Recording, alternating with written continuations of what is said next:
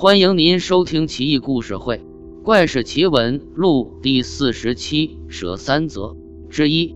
毒蛇有个叫李周的人，他的弟弟头部患上了痛风病，救治无效，家人都是一筹莫展，大家都是无能为力。看着弟弟痛苦的样子，李个子心里异常难受。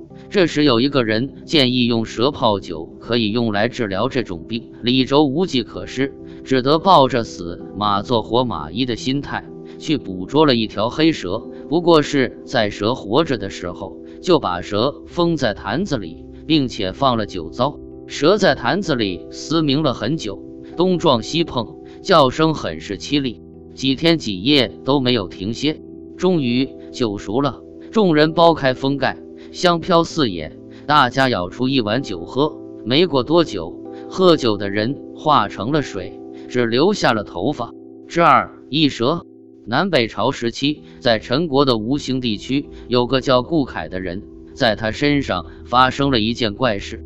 这天，他在田间桑地采桑叶，他爬到树上的时候，突然看见条五色的大蛇进入了一个小洞，后面的蛇有隔三尺。也有隔五尺的，井然有序的随着大蛇进洞，陆陆续续有好几百条蛇。顾凯吓得差点从树上掉下来，好不容易下来之后，他走到那里看，并没有发现什么小洞。傍晚回家，他百思不得其解这件事，便想回家以后和妻子相邻说。不过很可惜的是，他已经不能说话了，因为他已经哑了。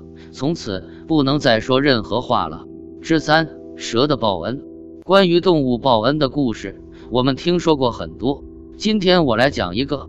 从前有个老婆婆，家里很贫苦，孤身一人。至于她是否有儿女及老伴，原文没有说。每当她在吃饭的时候，就有一条头上长着长长肉冠的小蛇在他的碗口蜿蜒。老婆婆也不避它，久而久之。老婆婆也把自己的食物拿出些来喂给小蛇，在她的照料之下，小蛇逐渐长大，一人一蛇相处也很融洽。小蛇逐渐长至一尺来长了。这一日，县长的马被蛇吃了，县长很不高兴，立马派人逮住了老婆婆，向她蛇的去处。老人说蛇在她床底下。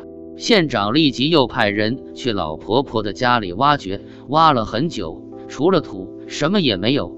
县长感觉被戏耍了，于是处死了老婆婆。这天晚上，县长做了个奇怪的梦，梦里面一条白蛇质问他为什么要杀死他的母亲，我要给他报仇。从此以后，人们便经常能听见刮风又下雨的声音，持续了三十天。第三十天的傍晚，人们见面都惊奇地说：“为什么你的头顶着鱼呀？”每个人碰见人都这么说。回家后，自己家人也这么说。晚上，方圆四十里的县城竟变成了一个湖泊。后来，附近居住的人称它为琼河。在湖泊中，孤零地伫立着那幢老屋。每当有渔人打鱼经过时，必定会在那里过夜。那幢老婆婆的老屋现在还在。打鱼的人说，湖底还可以看到亭台楼榭、老墙城郭，无比清晰。